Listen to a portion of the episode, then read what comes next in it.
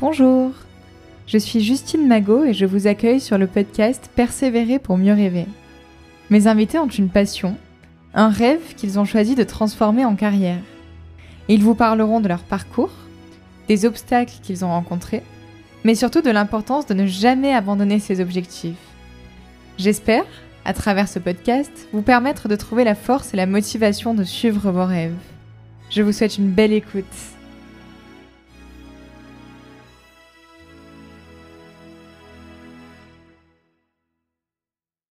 Bonjour David, bienvenue dans le podcast. Bonjour Justine, merci. Merci à toi de m'accueillir dans ce formidable podcast.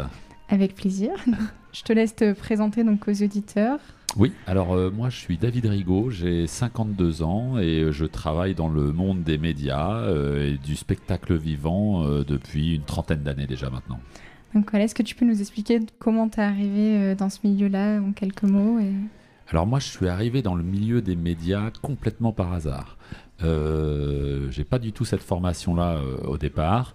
Néanmoins, c'est ce que je dis très souvent d'ailleurs, tout est une histoire de rencontre dans la vie et là, encore une fois, ça a fait ses preuves, puisque moi, je vivais à un moment donné de ma vie dans le sud de la France quand j'étais plus jeune. J'avais rencontré une jeune fille qui, elle, habitait en région parisienne, euh, à Livry-Gargan, pour citer la ville, euh, dans le 93. Et puis, en parallèle, j'avais rencontré euh, une femme qui, elle, était importante dans le monde des médias. Elle s'appelle Corinne Bouygues.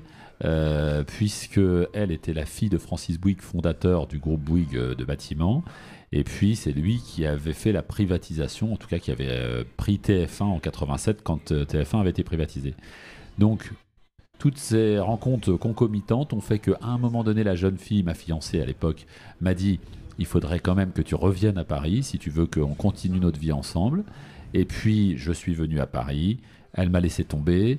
J'ai rencontré Corinne Bouygues, qui, un lundi euh, après-midi à 15h, m'a reçu dans son bureau et euh, m'a embauché. J'ai commencé le lendemain dans le groupe Bouygues.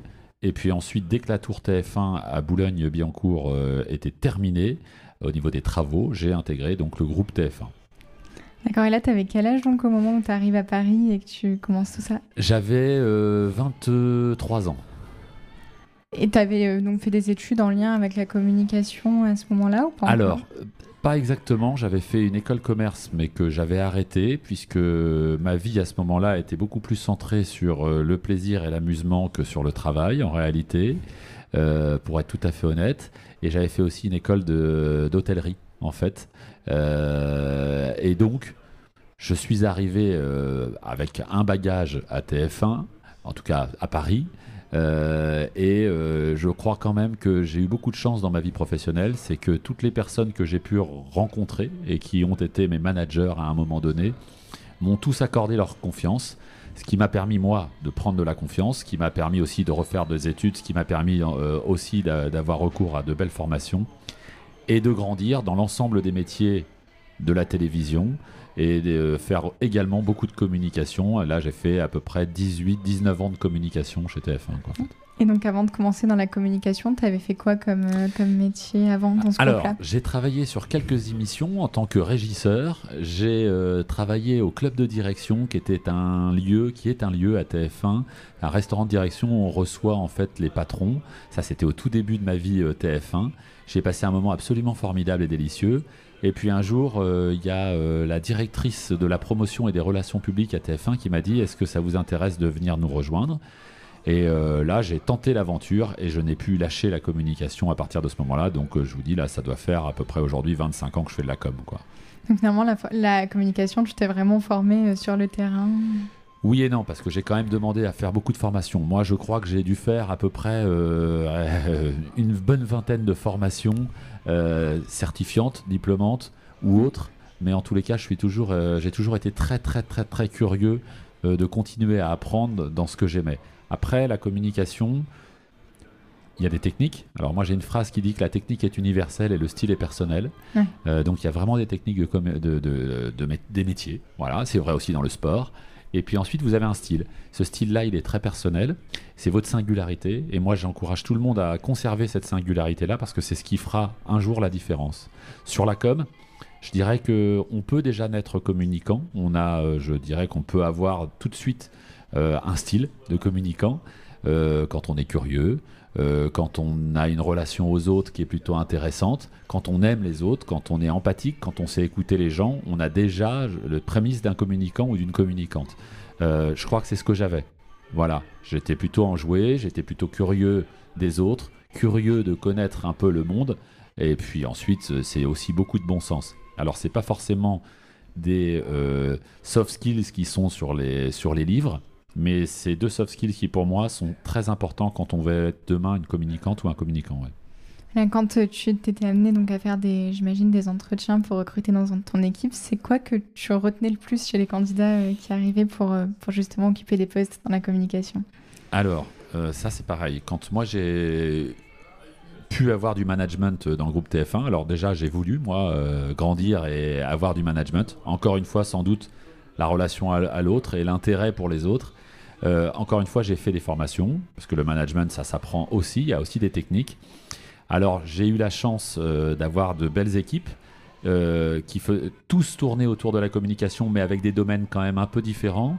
Donc pour répondre à ta question, je dirais que ça dépend quand même dans quel domaine je recrutais. Quand je recrutais un community manager sur la partie euh, social media et réseaux sociaux, je n'allais pas chercher chez lui ou chez elle forcément les mêmes qualités ou les mêmes compétences que quand euh, je recrutais quelqu'un qui allait faire des relations publiques, de l'événementiel ou des partenariats, ou encore du service relations téléspectateurs ou du spectacle, puisque moi j'avais aussi comme objectif chez TF1 de pouvoir imaginer des événements à valeur ajoutée pour la marque. Ça, tu peux peut-être détailler du coup un peu plus ces missions euh, et même de manière plus large, les missions qui t'ont le plus marqué euh, peut-être dans ta carrière Alors, des missions qui m'ont... Euh, bah, moi j'en ai plein qui m'ont marqué des missions en fait, hein, à partir du moment où je suis rentré chez TF1 en 1992, donc euh, voilà, j'ai eu la chance de pouvoir connaître plein de choses et découvrir plein de choses et créer plein de choses. Encore une fois, je parlais de la confiance qu'on m'avait offerte, ça c'est vraiment... Et je remercie vraiment toutes les personnes qui ont cru en moi depuis, depuis le début de ma carrière professionnelle. Alors j'ai plein, plein, plein, plein, plein d'anecdotes et j'ai plein, plein, plein, plein, plein de secteurs. Enfin, j'ai aimé, j'aime toute ma vie professionnelle depuis son début. Si je faut que j'essaye d'en ressortir un petit peu. Alors, en fonction de, de, mon parcours professionnel, d'abord au tout début, je dirais, quand euh, j'ai travaillé, donc, c'était pas la com, là, c'était au club de direction, j'ai rencontré une femme qui s'appelle Dominique Cancien, qui était la directrice des programmes de TF1 et des divertissements, des variétés. Alors à l'époque, Dominique Cancien, c'était une méga star finalement. Elle connaissait tout le monde. Toutes les stars euh, de France et de Navarre, elle les connaissait. Elle avait un carnet d'adresses qui était absolument fou. Et euh, c'est la première femme, à part euh, mes boss, hein, mais c'est la première femme qui, elle, m'a fait confiance en me demandant d'organiser chez elle parfois ses soirées privées. Voilà. et donc, bah là, j'ai pu avoir accès à des personnalités complètement folles, puisque Dominique avait vraiment pignon sur rue. Euh, elle a, c'est une femme qui a un carnet d'adresses fou, et en plus euh, qui aime aussi les autres. Euh, donc elle aimait faire des fêtes chez elle, et, on a organisé des chouettes fêtes. Voilà. Donc ça, c'est tout début de ma carrière. C'est peut-être, voilà, je vais essayer de, à chaque fois retenir un élément. Ensuite, ensuite, je suis arrivé aux relations publiques et à la promotion. Et là, je dirais que ce qui m'a le plus marqué, c'est sans doute Interville, l'émission Interville. Qui était géniale. ouais, alors euh, voilà. Pour, euh, c'est drôle parce que je donne des cours actuellement dans des écoles. Et quand je parle d'Interville, les, les étudiants qui ont entre 22 et 25 ans connaissent tous Interville en fait. Oui, je pense que ça a vraiment marqué notre enfance pour le coup. Ouais, je crois que ça a marqué des générations en fait. Donc ça c'est vraiment un autre moment fort de, de, de, mon étape professionnelle, enfin de ma vie professionnelle. Et euh, ensuite, euh, en fonction de mon parcours, bah, j'ai eu la chance qu'on me confie à un moment donné dans les relations presse, les relations avec la presse quotidienne régionale. Ça n'existait pas chez TF1 à l'époque, ou très peu. On m'a demandé de le développer. Euh, j'ai eu beaucoup de chance. Encore une fois, la chance fait partie de la vie professionnelle et de la vie en règle générale d'ailleurs. J'ai eu beaucoup de chance parce que quand on m'a confié cette mission, à l'époque à TF1, on, on s'intéressait pas forcément à la PQ, ce qu'on appelle la PQR, donc la presse régionale. Toi, tu viens de Digne, donc tu sais ce que c'est que la Provence, par exemple. Exactement. euh, eh bien, euh, eh bien là, à ce moment-là, euh, il est arrivé une chose absolument formidable. C'était au tout début des fin des années 90, tout début des années 2000. Est arrivé donc alors on avait les Miss France. Pour moi, c'était une émission formidable parce que ça me permettait d'avoir une couverture de presse extraordinaire. C'était une très jolie opportunité. Les Miss France venaient de partout, elles viennent toujours de partout, mais il y avait 47 Miss qui concouraient à l'époque pour être Miss France. Et j'ai eu la chance de pouvoir partir en voyage, les voyages de préparation. Geneviève de Fontenay, Xavier de Fontenay euh, m'ont fait confiance. Euh, puis ensuite, c'est Sylvie Tellier qui a repris la main. Elle aussi m'a fait confiance. J'ai continué à travailler avec elle, surtout que Sylvie, il y a 20 ans pile, j'étais présent lors de son élection de Miss France à Mulhouse. Incroyable. Ouais, ouais, non, c'était assez incroyable. On a, on a quelques souvenirs sympathiques. Et puis enfin, quand je suis arrivé à la presse quotidienne régionale, on m'avait dit, Étienne Moujotte et Patrick Lelay, qui étaient les deux patrons de TF1 à l'époque, m'avaient dit, il faut vraiment que tu développes les relations avec la PQR, c'est important. Finalement, ils se sont rendus compte de l'importance de, la relation avec ce public-là, puisque TF1, c'est une chaîne populaire, et qu'une grande partie des gens qui regardent TF1 sont aussi des gens qui euh, sont en région. Voilà. Euh, et, donc, pour euh, arriver là où je voulais en arriver, c'est que est arrivé pour moi une émission qui aura marqué et qui va marquer ma vie à jamais, c'est la Star Academy, où là, d'un seul coup, euh, des gens, alors il y a eu Colanta, tout ça, mais des gens inconnus devenaient les stars de la télévision, de l'émission. Et ça, ça a vraiment changé ma vie aussi, puisque du coup, sur Star Academy, bah, j'ai absolument tout vécu, tout connu. Et puis les, chanteurs de la Star Academy, on les connaît encore aujourd'hui. Enfin, ça a été une vraie aventure. Ouais, Alors, alors, tu as raison, ça a été une vraie aventure. Et alors, euh, c'est une aventure peut-être pour le public, mm. mais ça a été aussi une vraie aventure pour ceux qui vivaient de l'intérieur, euh, parce que euh, on a encore, pour une grande majorité, tous on est en relation et de très belles relations. On a gardé de très très jolies relations. Moi, je me souviens par exemple de Jennifer, le jour de son casting à TF1, arriver avec son bandana dans les cheveux, euh, attendre longtemps, longtemps, très très longtemps avant de passer. Il faisait nuit quand elle est passée, alors qu'elle était là depuis le début de la journée quasiment, où elle était arrivée le début d'après-midi. Et puis, tout le monde en avait marre. Franchement, tout le monde était fatigué. Il y avait Alexia Laroche-Joubert, Étienne Moujotte, Stéphane Courby. Il y avait tous les gens qui étaient là dans l'auditorium de TF1. Et au moment où tout le monde allait quand même euh, avait beaucoup de sommeil et était très fatigué, elle est arrivée sur scène et elle a réveillé tout le monde. Et puis après, bah, elle a le, parcours qu'on lui connaît. Donc euh, voilà. Et Starac, c'était le rendez-vous, des rendez-vous au château où on allait voir, euh, bah, euh, on allait voir les, professeurs, on allait voir les, jeunes, les jeunes. Et puis après, c'était le week-end au studio. Et puis à l'issue de l'émission, c'était la tournée. Et ça, moi, très vite sur la tournée Star Academy, je me suis rendu compte que j'étais j'étais déjà un fan de spectacle vivant, mais je me suis intéressé à l'organisation d'une tournée parce que je trouvais ça formidable. Oui, donc ça a commencé, on en parlera un petit peu plus tard, tu organises encore des tournées aujourd'hui, mais tu penses que c'est à ce moment-là que tu t'es dit que tu voulais en faire d'autres euh? Oui, parce que mes yeux n'ont jamais cessé de briller, en fait. Et euh, j'avais des paillettes dans les yeux, alors pas forcément sur le côté très star system, mais euh, sur le lien euh, que peut euh, générer en fait euh, le spectacle vivant et notamment entre les artistes et le public. Et ça, je trouve ça absolument formidable. Oui, là, c'est une, du coup une vraie aventure humaine du début à la fin, parce que tu étais là du, casting jusqu'à la tournée avec des gens différents. On, ne se perdait jamais de vue. Voilà. Et, et, alors, je dirais, on ne se perdait jamais de vue, et je dirais même que le soleil ne se couchait jamais, parce que c'était presque du 7 sur 7 et H24, et on vivait ensemble pendant pratiquement une année, quoi, sans jamais s'arrêter, quoi. Donc ça, c'était formidable. Donc ça, c'était un autre moment de, de ma vie professionnelle, mais hyper marquant. Et je pense que la Starac est vraiment quelque chose qui aura marqué ma vie professionnelle. Et puis ensuite, j'ai pris plus de responsabilités dans l'entreprise. On m'a proposé d'en prendre et je le souhaitais d'ailleurs. Euh, donc j'ai connu le management. Euh, ça, c'est quelque chose aussi qui a marqué ma vie professionnelle euh, parce que accompagner des gens, manager des gens, c'est pas toujours simple, mais c'est extrêmement gratifiant, extrêmement valorisant, à partir du moment où on prend conscience que vous n'avez pas le droit de vie ou de mort sur ces personnes-là, mais tout simplement essayer de les accompagner, de leur donner une direction. Pour les plus jeunes, d'essayer de leur donner envie d'aimer le métier qu'ils ont choisi, et puis euh, parfois de leur offrir des formations et l'opportunité d'évoluer pour qu'ils puissent s'épanouir complètement. Et ça, donc, le manager, tu l'as fait euh, pendant combien d'années au sein du groupe TF Le management, je l'ai commencé à partir de, je dirais, 2007-2008. Et puis depuis, je ne cesse de manager des équipes. Alors, on apprend beaucoup, hein, on apprend de ses erreurs notamment, puisque j'ai fait beaucoup d'erreurs en management.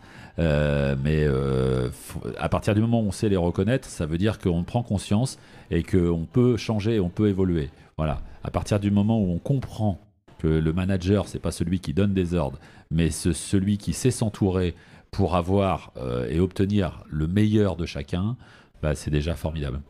On a déjà bien avancé, quoi. Ça, c'est sûr. Et alors, ensuite, il y a d'autres étapes marquantes dans ma vie professionnelle. Euh, je vais en retenir d'autres euh, et je vais en livrer une autre là tout de suite. C'est le moment où moi j'ai demandé à TF1 et notamment au président de TF1 de pouvoir créer les réseaux sociaux dans le groupe TF1. Donc ça, c'était une grande aventure aussi, puisque personne ne savait de quoi ça retournait. C'était en 2008. Donc euh, c'était quand même euh, aujourd'hui, vous voyez, en 2022. Donc voilà. Et à ce moment-là, personne ne s'intéressait aux réseaux sociaux, personne ne comprenait d'ailleurs à quoi ça servait. Moi, ce qui m'avait interpellé, quand j'avais vu les réseaux sociaux et quand j'avais vu comment ça fonctionnait, ce qui m'avait surtout interpellé, c'est que je me suis dit, c'est une super opportunité pour un groupe média comme TF1 de pouvoir être en lien direct avec ses publics.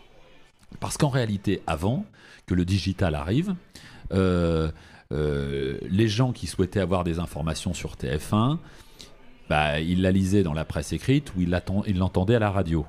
Mais, la, la, chaîne elle-même n'avait pas forcément voix au chapitre, elle ne pouvait pas s'exprimer directement auprès de ses publics. Et le digital est venu complètement bouleverser ça.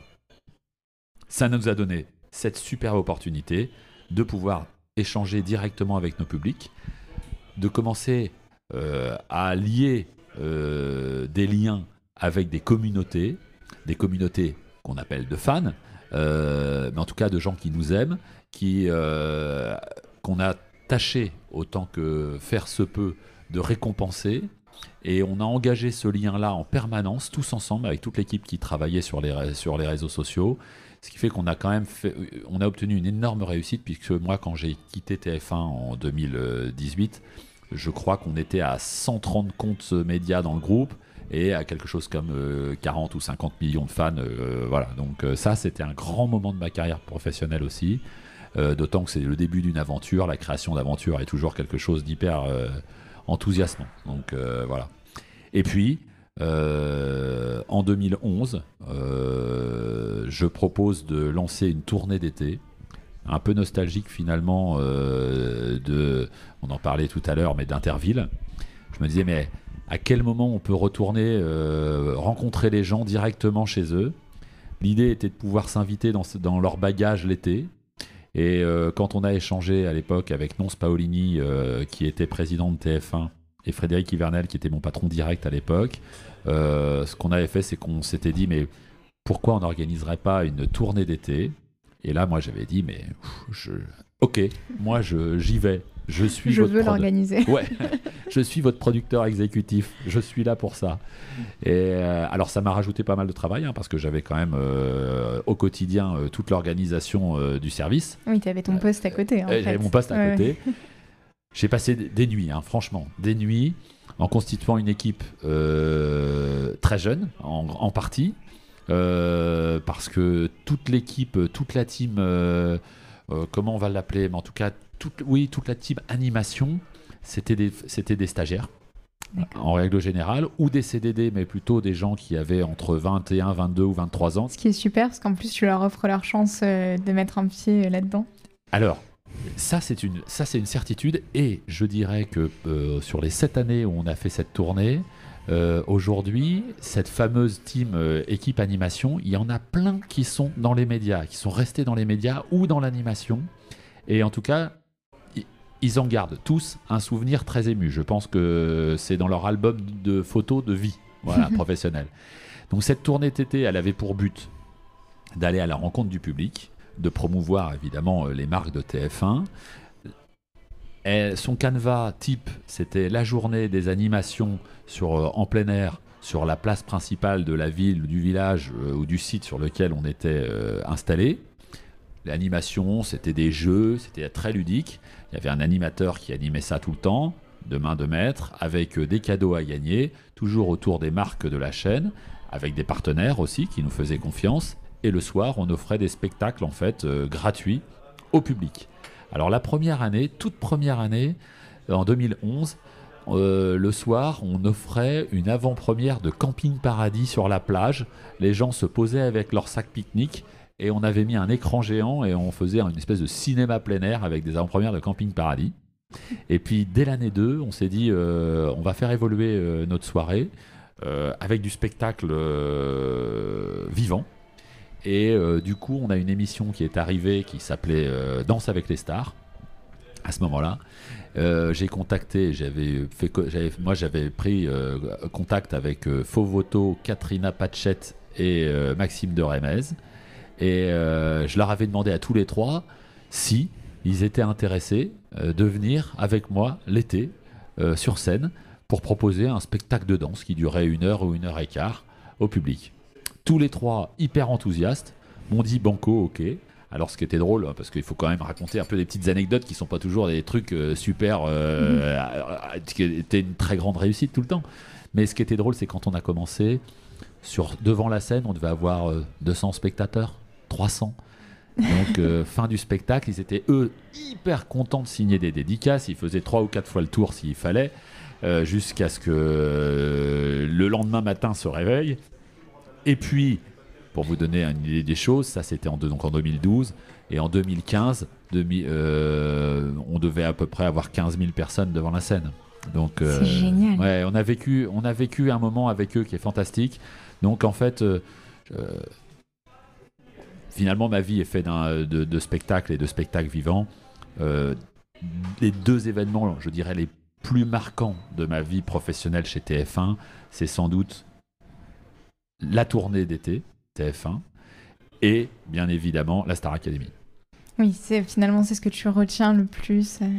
Euh. Oui, on a fait plein d'autres choses, on a eu plein d'initiatives avec l'ensemble de l'équipe qui était formidable. Si je dois en citer euh, deux ou trois, on a décidé de lancer un jour les trophées de la communication digitale au féminin euh, avec un garçon qui s'appelle Anthony Bepkin, qui n'était pas de TF1 lui, mais on s'était dit on va faire un partenariat ensemble. lui, il pilotait à l'époque le Labcom. et puis avec une personne qui chez moi dans l'équipe s'appelle Anne Borez. Euh, on a décidé de lancer ce truc-là. Alors, c'était assez simple à l'époque. C'était en 2013. C'était, on faisait une grande cérémonie et on récompensait les femmes les plus influentes ou les plus actives sur le digital. Mais à l'époque, c'était quand même assez novateur hein, parce que les influenceurs n'existaient pas. Et on a récompensé des femmes qui, à l'époque, euh, euh, n'étaient pas forcément très connues, mais, mais qui aujourd'hui le sont, comme Rokaya Diallo, par exemple. Et donc, on a on a, organisé ce genre, d'événement qui était complètement fou et qui était en même temps très précurseur puisque euh, euh, on ne parlait pas encore d'égalité homme-femme et nous déjà on avait mis vraiment la femme en avant dès 2012 dès 2013 on a fait un festival de court métrage ou un concours court métrage qui s'appelait Fête court où là on travaillait en partenariat avec les écoles. Euh, donc en fait on a initié comme ça une multitude d'événements euh, qui devait servir la marque TF1 sans forcément être le cœur de métier de TF1. Un trophée de la communication digitale au féminin, euh, c'était pas ça.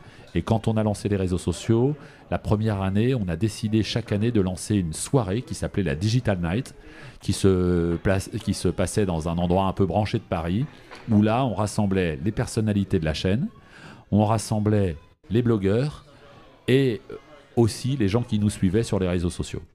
Donc ça c'est génial parce qu'en plus tu rencontres le public. Euh. Ah ouais, la rencontre du public pour moi ça a été central dans ma vie de tous les jours. De toute façon, moi je crois que quand on lance une entreprise, quelle qu'elle soit, hein, que ce soit des médias ou que ce soit autre, euh, qu'on euh, fabrique des jeans, que l'on mmh. fabrique des chauffages, qu'on les vende, peu importe le produit, mais qu'à partir du moment où notre clientèle c'est le grand public, bah, on se doit d'abord de le respecter, et de lui offrir quelque chose qui va l'enthousiasmer et qui va lui plaire. Donc nous, la rencontre avec le public à TF1, elle était en permanence. Et moi, c'était mon rôle de créer le lien entre le public et la chaîne. Donc euh, on faisait venir des gens à TF1, on faisait des conférences de rentrée pour le public de TF1, les gens qui nous suivaient soit sur le digital, soit sur les réseaux sociaux, mais on organisait des vraies conférences de presse juste pour eux, avec les patrons de TF1, les personnalités de la chaîne. Euh, on se déplaçait nous-mêmes, on faisait ce qu'on appelle des journées de proximité, où on allait dans les écoles avec une personnalité de la chaîne, on rencontrait les étudiants, on échangeait à bâton rompu. Et puis ensuite, le midi, on faisait un face au lecteur et on déjeunait avec la presse locale et avec la collectivité locale. Et on, faisait un face au lecteur avec le journal, le quotidien régional. On faisait un face aux auditeurs avec la radio locale. Et le soir, dans la ville où on était, on faisait une avant-première dans une salle de cinéma d'une fiction phare de TF1. Donc moi, pour moi, le public, c'est la priorité. Après, par contre, j'imagine que en lançant les réseaux sociaux, tu as dû aussi avoir des moments où du coup le public répondait de manière euh, pas forcément positive ou, face à des... Euh, je sais pas s'il y a eu peut-être des polémiques et tout ça, ça doit être, pas être facile par contre de gérer les réseaux sociaux dans, dans les moments de polémique ou d'accident aussi, j'imagine. Alors, il y a eu beaucoup de gestion de crise. Hein. Euh, voilà, tout n'est pas le, monde de oui, oui. Hein. il, y a eu, il y a eu pas mal de gestion de crise. En revanche, moi, j'ai jamais pris les réseaux sociaux comme, euh, comme une difficulté, mais plutôt comme un compagnon de route. À partir du moment où on sait exactement dans sa stratégie à quoi ils vont nous servir, faut l'utiliser, faut, faut l'utiliser pour ce que ça nous sert et pas pour ce que ça représente. Euh, ensuite, euh, dans la stratégie qu'on avait mis en place tous ensemble et qu'on avait partagée, c'était aussi de dire on va pas s'époumoner à essayer de convaincre ceux qui ne nous aiment pas, mais en revanche, on va favoriser ceux qui nous aiment. Voilà. Pour moi, il y a trois catégories. Il y a ceux qui nous aiment, il y a le ventre mou, ceux qui ne savent pas trop, euh, sans avis, voilà. Et il y a ceux qui nous aiment pas. Ceux qui nous aiment pas, moi, j'essaye pas de les convaincre. Euh, en tout cas, je perds pas de temps. Je préfère passer mon temps à essayer de privilégier ceux qui nous aiment. Ça grossit naturellement.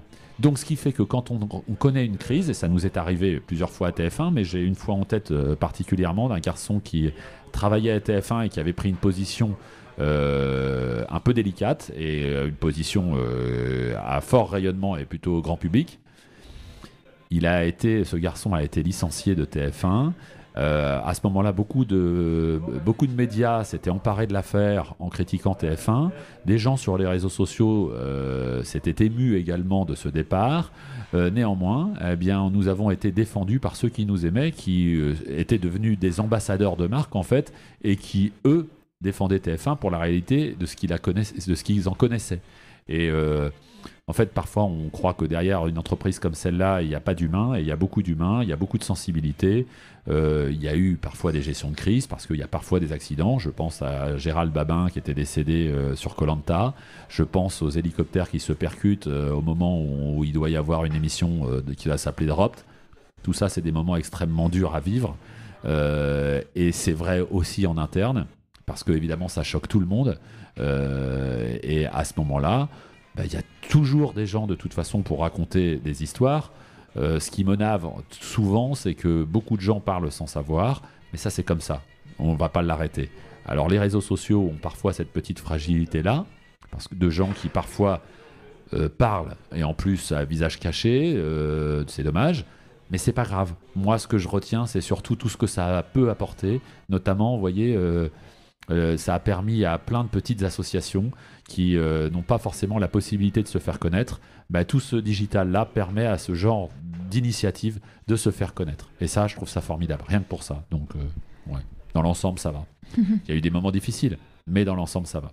Oui, puis comme tu dis, c'est un principe de communauté où du coup, dans les moments difficiles, t'es pas tout seul à interagir avec le public, tu as toute une communauté derrière. Oui, ce qui est important, c'est d'essayer de faire comprendre aux équipes à ce moment-là qu'il faut prendre un petit peu de distance, un petit peu de nuance, mmh. euh, parce que évidemment, quand vous êtes dedans et que tous les jours vous êtes agressé par euh, des messages euh, d'une violence absolument inouïe, si vous n'êtes pas préparé, si vous ne prenez pas suffisamment de recul, vous pouvez très vite rentrer dans un système où bah, vous pouvez être psychologiquement fragilisé. Donc moi, j'ai vu des gens dans l'équipe être touché par ce qu'il recevait comme message, pleurer et ne pas être bien, vraiment.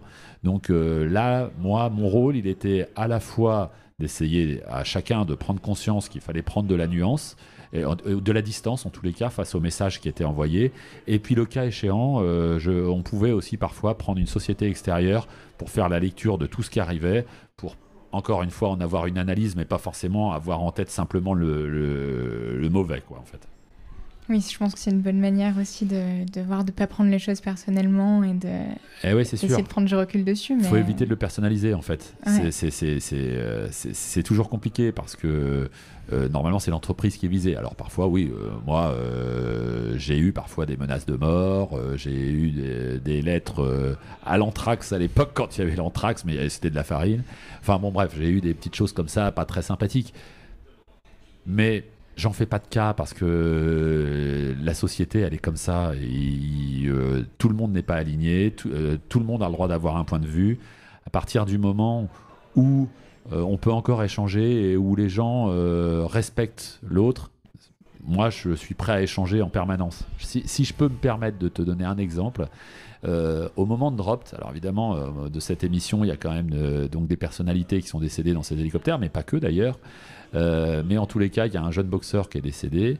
Et euh, on organisait l'année d'après, donc euh, dans la foulée, on organisait notre tournée d'été. Et puis on devait faire une halte. On a fait une halte à Narbonne. Et là, je cherchais un hôtel pour les équipes. Et les jeunes personnes qui étaient dans la team animation, elles, elles étaient en préparation de cette tournée-là aussi chez TF1 dans mon service. Et elles appelaient les hôtels. Et un jour, euh, un propriétaire d'hôtel à Narbonne avait dit, mais euh, alors je tairai les mots, mais euh, en disant jamais de la vie, TF1, vous ne viendrez jamais dans mon hôtel, vous avez tué ce petit boxeur, ce jeune boxeur, c'est un scandale, voilà, voilà. Donc, j'ai essayé d'échanger avec le monsieur, c'était pas possible, il était vraiment véhément et vulgaire.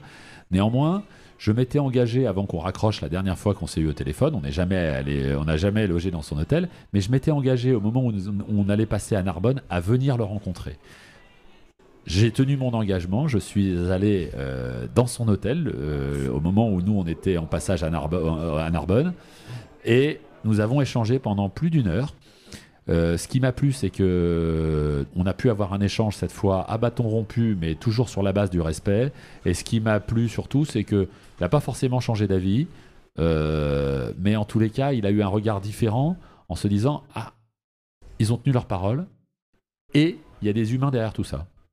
Oui, parce que c'est ce qu'on oublie souvent. En fait, on voit le nom du groupe et on oublie souvent. Euh, oui, c'est ça. le public oublie souvent qu'il y a de l'humain derrière et, des gens qui aiment leur travail, en fait. c'est ça. Il faut se rendre compte qu'il y a des hommes et des femmes euh, derrière chaque entreprise. Et, euh, toute difficulté que l'on rencontre, moi, j'invite tout le monde à prendre de la nuance et de la distance en essayant de ne pas être agressif d'entrée de jeu et d'essayer de comprendre avant les problématiques. Voilà. Et en plus, de rappeler à chacun que l'erreur humaine peut arriver.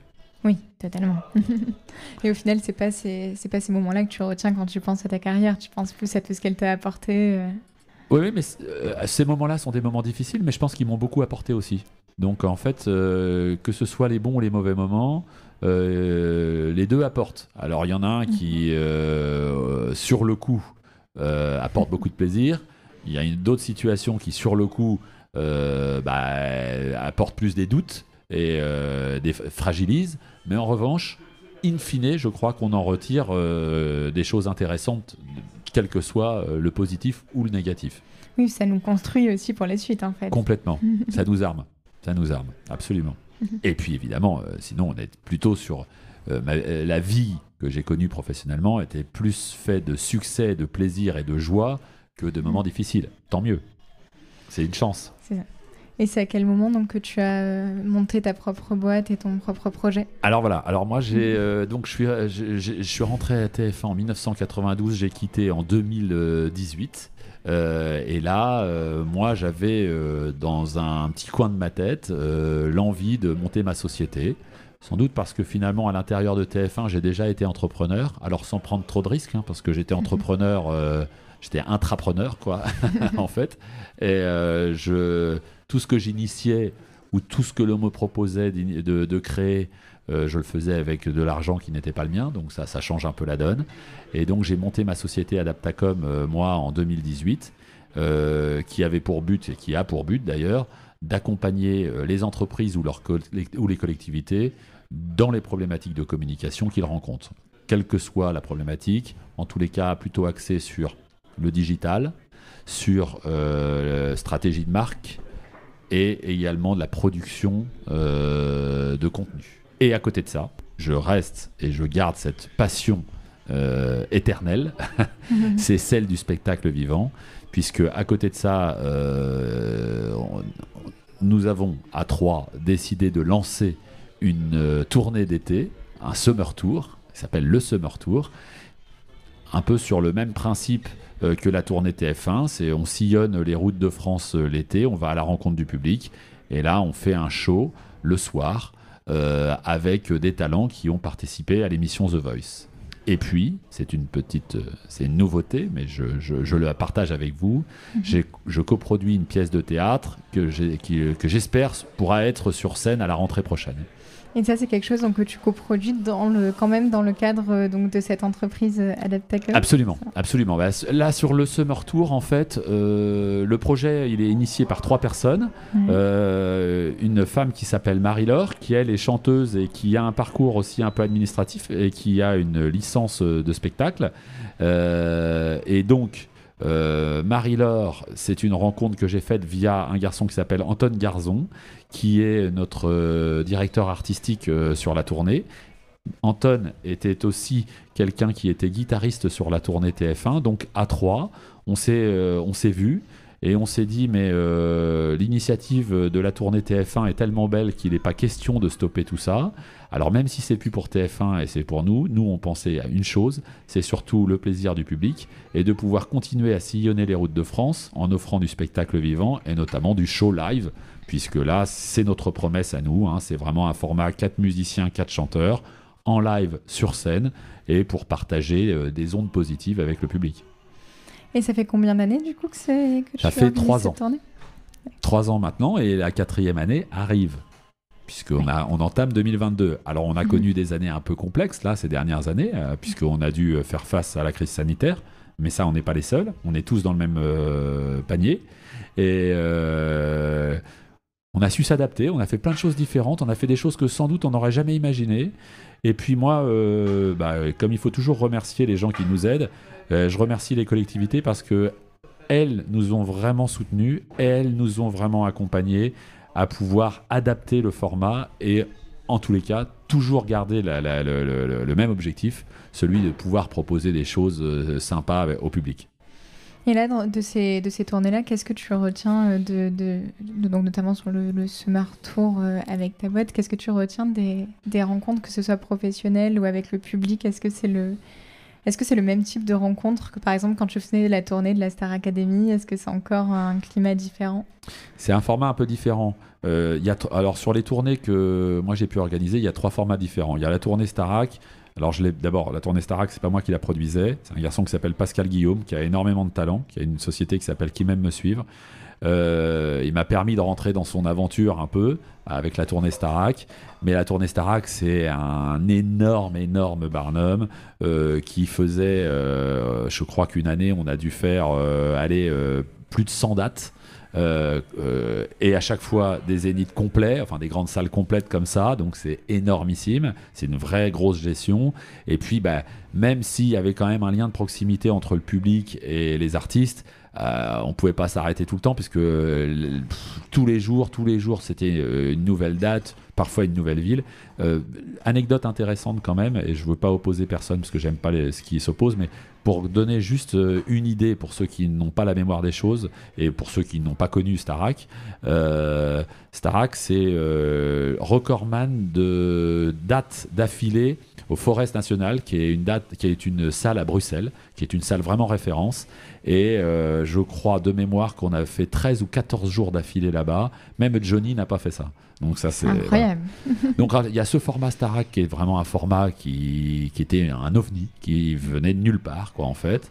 Il y a le format tournée TF1 qu'on a vu grandir euh, en passant euh, de, de- de- des doutes de la première année à l'ultra succès euh, jusqu'à la dernière année de cette tournée, en, connaissant aussi des moments difficiles, hein, avec des gestions de crise, puisqu'en 2016, on est dans le sud de la France quand il y a les attentats de Nice, euh, donc euh, au 14 juillet. Donc c'était vraiment pas simple, puisque là, ce soir-là, on était à peu près euh, 80 dans l'équipe. Moi, je rassemble tout le monde au restaurant à l'issue des attentats de Nice en faisant évidemment un petit discours avec une vraie pensée pour les victimes, leurs familles et la ville de Nice. Nous, on était dans le sud de la France, donc là, je pose la question quand même aux équipes si eux, de leur côté, est-ce qu'ils souhaitent poursuivre l'aventure? Puis évidemment, je suis en relation directe avec le président de TF1, avec les managers de TF1 à l'époque, pour avoir une réflexion en se disant mais est-ce qu'on continue l'aventure ou pas? Puis après, bah, c'est une relation avec les maires de chacune des communes qui était prévue par la suite. Euh, et puis euh, bah, des conférences de presse. Et puis euh, finalement, on a réussi cette année-là, malgré les difficultés.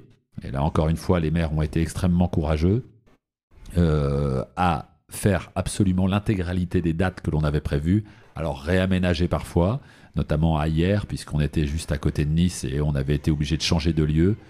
Mais en tout cas, ça c'est, ça, c'est formidable. Donc là, on a vraiment grandi. En plus, bon, bah évidemment, ça a une valeur euh, encore plus forte, je dirais, la tournée TF1, puisque moi, c'était la première tournée que je produisais. Et puis, on est quand même avec des publics qui étaient de 15 000 personnes devant la scène. Très clairement, on a créé une famille aussi. Hein. Euh, tous les acteurs de cette tournée, euh, on n'a jamais perdu le lien. Jamais. Voilà. Donc ça, c'est aussi une force. Alors, je suis très fier de ça, moi, à titre personnel, parce que cette année, il y a eu 7 ans de tournée TF1. Et c'est euh, donc 7 ans de tournée TF1. Il y a quand même eu beaucoup de visages qui sont passés pour venir l'accompagner, pour travailler sur, sur la tournée. Et on a gardé un lien qui, de mon point de vue, est aujourd'hui complètement indélébile, même si parfois euh, ils ont dû pester contre moi parce que je ne suis pas toujours facile et je suis parfois exigeant, d'autant que bah, la, tournée était composée en grande majorité que de jeunes. Mais euh, les gens. Euh, voilà, ça c'est vraiment un grand moment. Et, et la relation avec le public, sans tricher. où on a ri. D'ailleurs, je peux vous dire que moi, j'ai encore des, des messages de vœux de familles rencontrées sur la tournée d'été en 2012, 2013, 2014, 2015, 2016. donc ça en dit long sur l'aventure. Ça en dit long sur l'aventure, absolument. J'ai encore, j'ai encore des messages. Et puis de toute façon, j'invite les gens qui, euh, qui écouteront le podcast, et je suis sûr qu'ils seront de plus en plus nombreux, euh, à faire le petit hashtag tournée TF1. Et quand vous allez voir les commentaires qu'il y a sur la, tournée TF1, tout de suite on se rend compte de l'ambiance qui régnait en fait euh, dans chaque ville de France. On avait des gens qui prenaient leurs vacances en fonction de notre calendrier. Et puis le Summer Tour. Et le Summer Tour, bah déjà, là c'est, bah, on le produit, c'est avec notre argent, donc les risques, on les prend en totalité. Ça aussi, c'est quelque chose qu'il faut avoir en tête, parce que le budget, il est central aussi quand on projette de, de, de produire, ou d'organiser ou de porter un projet. Néanmoins, euh, on le fait toujours avec la même euh, bienveillance, le mot est un peu galvaudé, mais en tout cas, avec la même envie, la même stratégie euh, vis-à-vis des équipes. Il faut savoir, et je crois que c'est quand même important de le dire, que d'abord, nous, il y a une équité sur les salaires. Ensuite, les gens sont payés et ils ont sur leur compte le lendemain du show leur salaire. Euh, ils sont bien traités, voilà. Nous, on traite euh, très bien les équipes. Et puis, euh, je crois que c'est comme ça aussi qu'on arrive à engager la confiance. Et eux, l'équipe, sont totalement épanouis. Donc, du coup, sur scène, il y a un lien qui se passe. Mais vous, vous êtes venu, tu es venu, toi, Justine, sur le Summer Tour et la première de cette année qui était à Courbevoie. Tu pourras en témoigner. règne une atmosphère qui est vraiment très convivial. Et c'est ce que l'on veut avant tout, avec beaucoup de proximité. Et je crois que les artistes qui sont sur scène, bah, je n'ai pas besoin de, faire l'article, mais euh, ils ont un talent fou. Ce sont des grands professionnels, musiciens comme chanteurs. Et euh, derrière la prod, nous on fait le boulot pour euh, la mise en scène et pour tout le suivi administratif, commercial et en com. Oui, au final, tu retiens vraiment une belle aventure, euh, une belle aventure humaine euh, dans cette, euh, dans cette expérience-là. Oui, alors on a un exemple, puisque finalement, c'est Jim Bauer qui nous lie aujourd'hui. c'est par son intermédiaire qu'on se rencontre. Jim, lui, il a fait toute la tourne, tout le Summer Tour cet été avec, avec l'équipe. Jim, c'est un garçon qui est arrivé summer, dans l'aventure Summer Tour, je dirais, sur la pointe des pieds et euh, qui est euh, sorti de cette aventure euh, bah, avec la cavalerie. ce que je veux dire par là, c'est que je pense qu'il était un peu réservé au départ. Il avait un peu, il était un peu, je crois qu'il avait un peu de réserve. Et je pense que tout le long de l'été, indépendamment du fait qu'il a enthousiasmé le public et tous ceux qui nous ont fait confiance, je parle notamment de toutes les collectivités, puisque c'est un garçon qui est d'un professionnalisme incroyable et qui a beaucoup de valeur humaine. En tous les cas, nous, on a appris à se connaître, on a appris à s'aimer, je vais le dire comme ça, et je crois qu'aujourd'hui, on a lié une amitié, encore une fois, qui euh, restera à jamais. Oui, puis au final, tu en parlais au début en disant que du coup, la carrière, c'était toujours des, des rencontres au final, c'est encore une rencontre que tu garderas et une personne avec qui tu pourras encore euh, travailler, du coup, j'imagine? Ah, mais moi, ça a été un vrai plaisir de rencontrer les équipes. Alors après, c'est pas une surprise non plus. C'est que euh, nous, euh, en général, c'est au mois de janvier, à peu près à ce moment-là, que euh, l'on fait euh, le choix des personnes qui vont nous accompagner sur le Summer Tour. Alors sur euh, les musiciens, il n'y a pas de doute, on les connaît depuis des années, nous sommes fidèles, ils nous sont fidèles, d'ailleurs bravo à eux parce que franchement ils font le show. et les artistes, on a un échange au départ. Alors nous, on ne déroge pas à une chose, c'est que tous les trois, avec Marie-Laure et Anton, on, on a des valeurs. Et ça, c'est c'est dans le marbre. Hein. Donc euh, on ne bouge pas sur nos valeurs. Et d'ailleurs, quand on rencontre les gens pour la première fois, on leur explique vraiment ce qu'on attend d'eux. Et j'invite tout le monde à faire la même chose, comme ça, il n'y a pas de surprise. Euh, ce qui fait que globalement, l'équipe qu'on constitue, elle embrasse ces valeurs-là et il n'y a pas de débat. Voilà. Ouais, t'as pas de mauvaise surprise. Euh. Aucune. Nous, à partir du moment où le Summer Tour euh, a connu son coup d'envoi à Courbevoie cet été. On n'a eu aucune mauvaise surprise et aucune anicroche avec personne de l'équipe. C'est ça qu'il faut souligner parce que ça c'est quand même incroyable. D'autant que bah, on n'est pas tous euh, faits du même bois, on n'est pas euh, tous élevés de la, on n'a pas tous la même éducation, on regarde pas tous les choses de la même les choses de la même manière. En revanche, on a porté tous les mêmes valeurs, on a accepté les différences, on vit quasiment au quotidien les uns avec les autres, euh, c'est un peu en mode colonie de vacances quand on se balade un peu partout en France. Euh, alors c'est évidemment euh, sur le papier toujours enthousiasmant, mais ça peut aussi faire peur. Mais à partir du moment où on a lancé l'aventure ensemble, il n'y a pas eu un seul problème. D'ailleurs, euh, je vous dis, on se voit encore. On a créé une cérémonie des Awards là, au mois de fin septembre où on s'est tous revus. Euh, il y a encore un message qui est parti au moment des vœux. Là, où on a un groupe WhatsApp, bien évidemment, avec toute la team, où il y a un petit film qui a été fait et partagé pour la bonne année. Non, vraiment, euh, moi, je parle d'amitié. C'est top. Et aujourd'hui, tu me disais donc tout à l'heure que tu donnais encore des cours, euh, enfin que tu donnais des cours euh, dans des, euh, dans des écoles. Toi, c'est quoi que tu veux mettre en avant Qu'est-ce, que qu'est-ce qui est important pour toi de transmettre auprès des étudiants aujourd'hui? Alors, oui, je donne, je donne des cours dans trois écoles différentes, moi, à Paris. c'est plutôt des étudiants deuxième cycle, donc on est plutôt sur des étudiants qui ont entre 22 et 25 ans. ce que je, moi, ce que j'ai envie de transmettre, à travers euh, cet engagement-là. Euh, parce que c'est un engagement et il faut le faire quand on a envie et quand on peut. Il y a des techniques aussi à apprendre d'ailleurs. Mais ce que j'ai envie de transmettre avant tout, c'est vraiment ce qu'on se disait tout à l'heure. C'est que la rencontre est une chose absolument formidable et qu'il faut ouvrir les yeux pour pouvoir continuer à rencontrer. Il faut être curieux des autres curieux de ce qu'ils sont, curieux de leur différence avec vous. Je pense que c'est aussi comme ça qu'on se construit. Donc les valeurs humaines, hyper important pour moi. Euh, et puis j'essaye de transmettre mes méthodes à moi à travers euh, mes compétences et à travers euh, mon parcours professionnel. Et puis j'essaye souvent de faire le lien entre la vie professionnelle et la vie personnelle parce que finalement la frontière est ténue. Alors à l'époque, on disait toujours qu'on devait laisser ses problèmes au vestiaire quand on arrivait dans le monde professionnel. Moi, j'y crois pas du tout à ça. Euh, je crois que l'un va avec l'autre. Alors euh, j'essaye aussi de transmettre ça en leur disant de prendre confiance, en leur, euh, en leur demandant d'être curieux, en leur demandant d'être engagés, en leur demandant de pas forcément regarder leur montre et tout de suite tous les avantages que vous pourrez avoir quand vous rentrerez dans une entreprise, et en leur demandant une chose, c'est d'essayer de prendre du plaisir euh, quand ils bossent.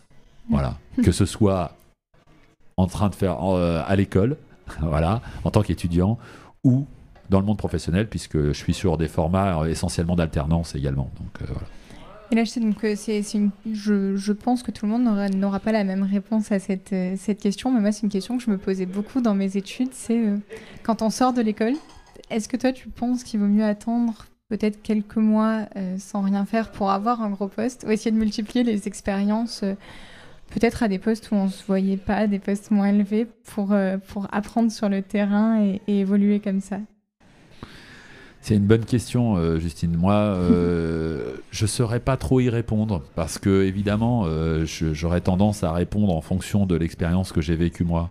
Moi, ce que je dirais, c'est que quand on est à l'école et quand on sort de l'école, on est au début de sa vie. L'expérience plurielle, je l'encourage parce qu'elle permet d'apprendre plein de choses, elle vous permet de faire des choix, elle vous permet de découvrir plein de domaines d'activité, peut-être dans un seul et même métier, mais aujourd'hui, euh, il y a des métiers qui existaient hier qui n'existent plus. Il y en a qui existent aujourd'hui qui n'existeront plus demain, et d'autres qui arriveront qui n'existent pas encore aujourd'hui. Euh, moi, j'encourage je, tout le monde à, bouffer la vie, à vivre euh, plein d'expériences, et ensuite, bah, de se faire son propre arbitre de ce qui vous plaît ou pas.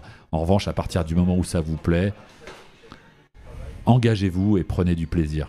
Voilà, parce que on peut prendre du plaisir dans tous les métiers finalement. Il suffit de l'aimer.